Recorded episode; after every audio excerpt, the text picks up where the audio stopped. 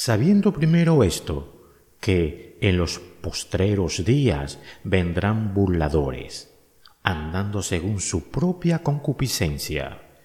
Segunda de Pedro 3:3. ¿Por qué comienzo con esta cita? Porque vemos programas de YouTube, de Internet, que están haciendo esto. Se están reuniendo en sus habitáculos juntos con sus compañeros, grabando programa hablando de Dios, de una forma perversa, de una forma despectiva, trayendo consigo, dicen ellos, una nueva enseñanza o una nueva interpretación.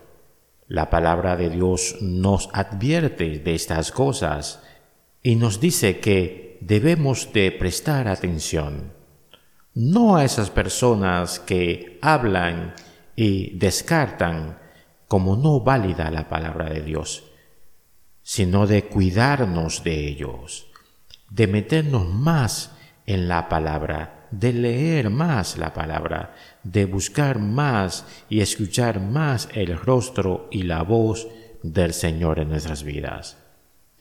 Porque la distracción está a la orden del día.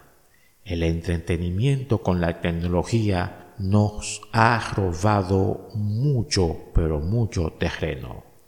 Tanto así que ya las personas que asisten a la iglesia no dejan de manosear aún en la misma iglesia su teléfono celular.